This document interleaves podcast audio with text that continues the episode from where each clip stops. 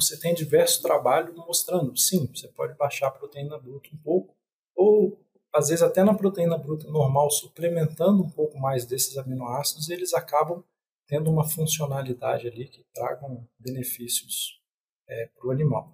De forma geral, esses estudos são feitos na creche, até por uma questão de, é, de logística, de, de, manejo, fica mais fácil, você também faz pesquisa, é mais fácil trabalhar.